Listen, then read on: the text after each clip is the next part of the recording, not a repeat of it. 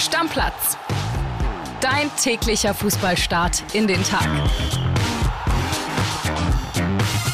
Moin liebe Stammis, herzlich willkommen zur Mittwochsausgabe von Stammplatz. Ich bin André Albers und bei mir ist Kian Gaffrey. Der beseelt ist von einem geilen Pokalkick gestern Abend Leverkusen gegen Stuttgart. Ich weiß, alle Stuttgarter werden jetzt traurig sein, weil sie 3-2 verloren haben im Leverkusen und raus sind aus dem Pokal, aber nichtsdestotrotz, es war einfach Werbung für den deutschen Fußball. Es war sehr, sehr geil. Leverkusen gewinnt am Ende 3-2 und ich würde sagen, wir hören erstmal rein bei unserem Leverkusen-Reporter Pippo Ahrens. Der hat mal wieder ein fantastisches Spiel gesehen. Ja, André, was soll man sagen? Ein Fußballspiel, wie man es sich nicht schöner vorstellen kann. Natürlich nicht als Fan des VfB Stuttgart. Aber für die Fans von Bayer Leverkusen war es eine magische Pokalnacht. Ein unfassbar dramatisches Spiel, das Bayer Leverkusen in der 90. Minute, wieder mal in der 90. Minute gewinnt. Diese Flanke von Florian Würz und dann ist Jonathan Tah zur Stelle und köpft zum 3 zu 2 ein. Und ich muss ehrlich sein, nach der ersten Halbzeit, der VfB war die beste Mannschaft die hier in Leverkusen in dieser Saison gespielt hat. Das war fantastisch, was die Mannschaft von Hoeneß hier gezeigt hat. Und sie führte völlig verdient durch Anton nach elf Minuten. Aber dann war es ein fantastisches Tor von Robert Andrich, das die Werkself zurück ins Spiel brachte. Die Stuttgarter konterten wieder, führten durch Fürich 2 zu 1. Und dann brachte Xabi Alonso seinen Joker. Amin Adli wurde geschickt von Florian Würz.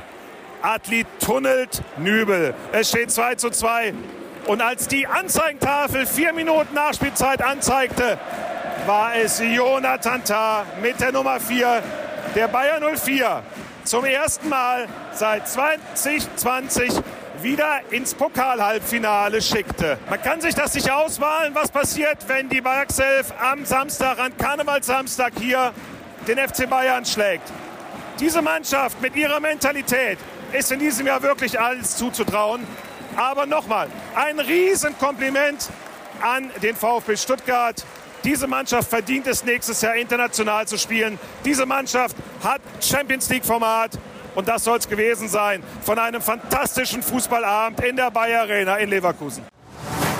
Kitty, Pippo überragend wie immer. Es gibt tatsächlich nur einen, der ein größeres Comeback gefeiert hat als bei Leverkusen gestern. Und das ist das Porakel. Hurra! Hurra! Das Porakel ist wieder da! Hurra! Hurra! Das Porakel ist wieder da! Jetzt übertreib deine Rolle bitte nicht. Ey, also, sorry. Nach 90 Leverkusen, das Porakel hatte recht. Also jetzt mal ganz ehrlich. Das Porakel. Ja, jetzt überschätze dich aber ein bisschen selber. Es ist zurück. Also es war ganz offensichtlich, dass Leverkusen als Favorit in dieses Spiel gegangen ja. ist. Und es war, naja, acht von zehn Leuten hätten wahrscheinlich auch getippt, lieber André Albers, dass Bayern 04 nach 90 Minuten gewinnt. Also ich finde, das Porakel hat das Comeback gezeigt und wahrscheinlich ist es auch wegen dem Porakel so ausgegangen. Ich frage mich eher vielmehr, welches Tier ist denn das Porakel?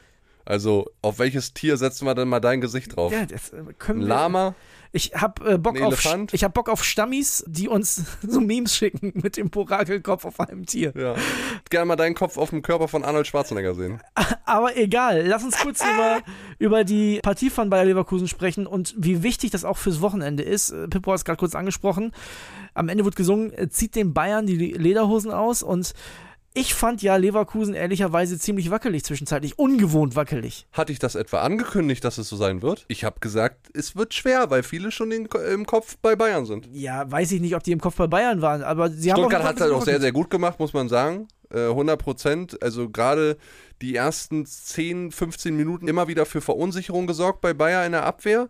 Kova auch nicht den besten Tag erwischt hinten drin, der ja immer reinkommt für die Pokalwettbewerbe der Keeper. Das erste Damit, Mal, dass, dass man ihn so wackelig gesehen hat. Ne? Ja, genau. Deswegen kann man ihm auch da nichts vorwerfen. Aber das hat sich auch so ein bisschen übertragen auf die Hintermannschaft. Klar, ein Andrich macht dann das Tor zum zwischenzeitlichen 1-1, patzt dann aber fünf Minuten später mit einer katastrophalen Ballannahme die Führig dann so verwertet, dass er ihn reinmacht zum 2-1, aber nichtsdestotrotz, du musst erstmal wieder zurückkommen. Pippo hat es angesprochen, 90. Minute, schlägst dann wieder zu, kommst zweimal zurück, gleichst zweimal aus, drehst dann das Spiel sogar noch. Und das ist das, was eine Spitzenmannschaft letztendlich ausmacht. Drei haben wir. Wir haben Düsseldorf, wir haben Lautern, wir haben Leverkusen und heute kommt noch ein vierter Halbfinalist dazu.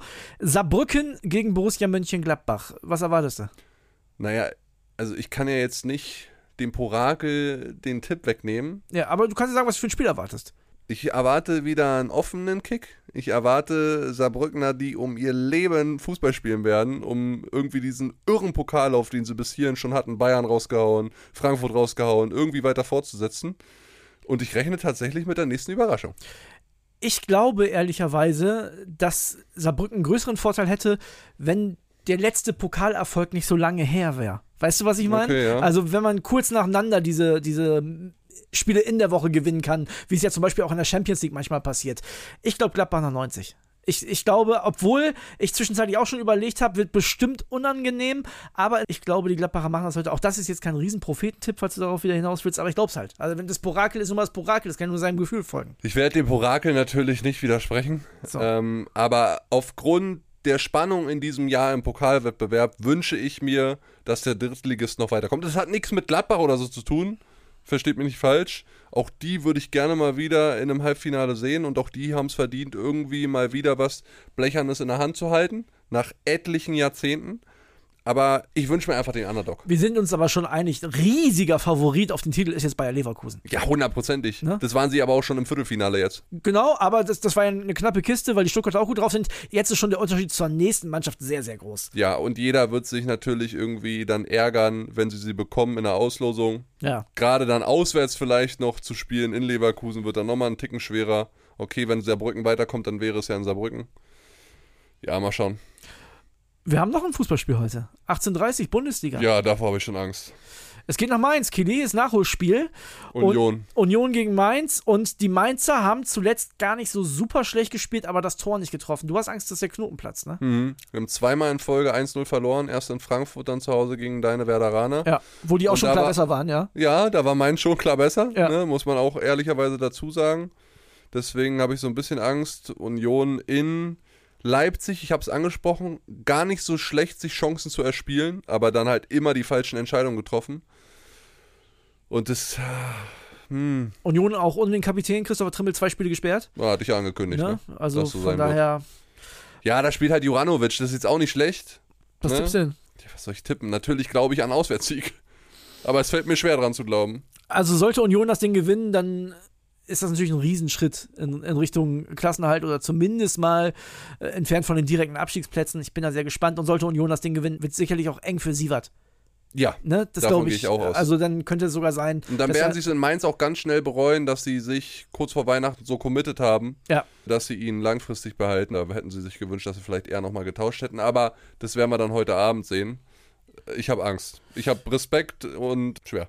Respekt haben sicherlich nach dem Comeback der Leverkusen auch die Bayern, die jetzt ja am Wochenende vor dem großen Duell stehen. Und bei Bayern ist eine Menge los. Michael Schröer, erstmals als Bayern-Reporter hier in Hm. Oh, die Stammplatz. Premiere. Ja, die- Michel Schröer, der neue Bayern-Reporter, die hat ja Bayern, unser Team die in Bayern-Premiere, München genau. verstärkt, ne? Ja, ja, und wir hören mal rein, was er zu sagen hat.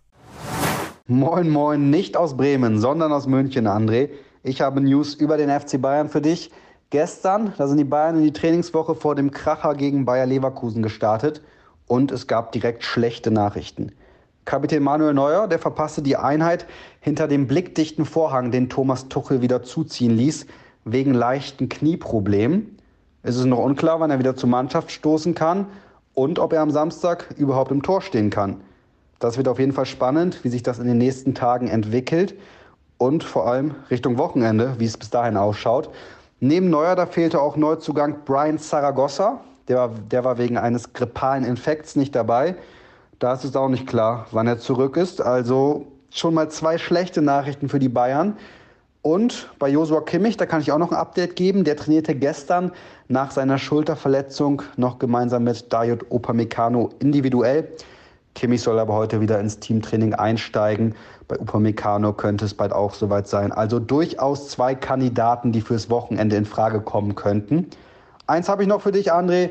Es geht um Franz Kretzig. Der wird ohne Kaufoption für den Rest der Saison an Austria Wien ausgeliehen. Das geht, weil das Transferfenster in Österreich noch bis gestern auf hatte. Das war's erstmal aus München, André.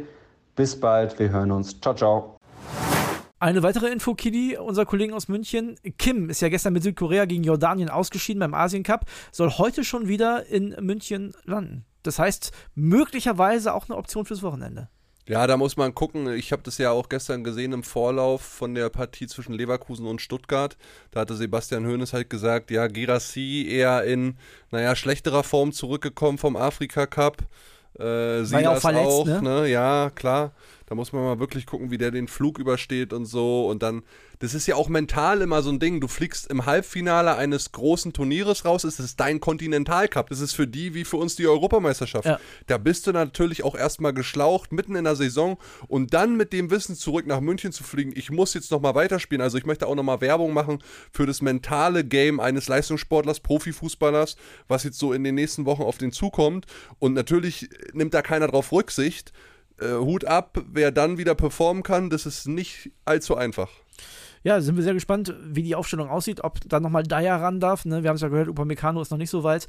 Oder ob tatsächlich schon Kim wieder in der Startelf steht. Also Thomas Tuchel hat ja Masraui zum Beispiel auch sehr schnell wieder reingeworfen.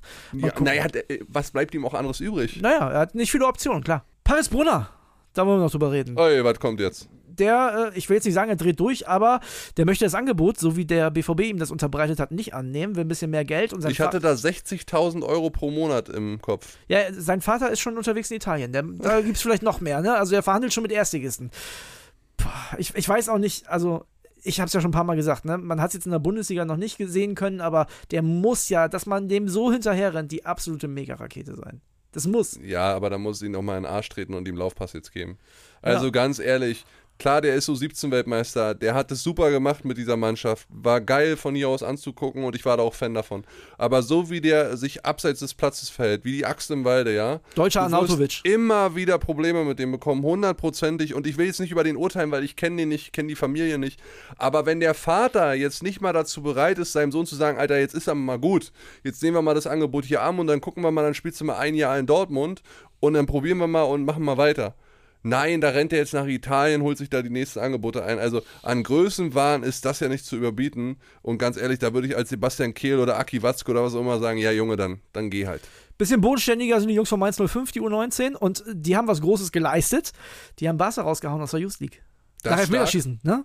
Da ist stark im Elfmeterschießen. Ja, bei Barca auch unter anderem Noah Davich unterwegs, ja auch einer unserer U17-Weltmeister, der dann leider im Laufe des Turniers verletzt ausgefallen ist, aber vor der Saison ja aus Freiburg dorthin gewechselt ist, nach La Masia, die berühmte Jugendakademie von Barcelona.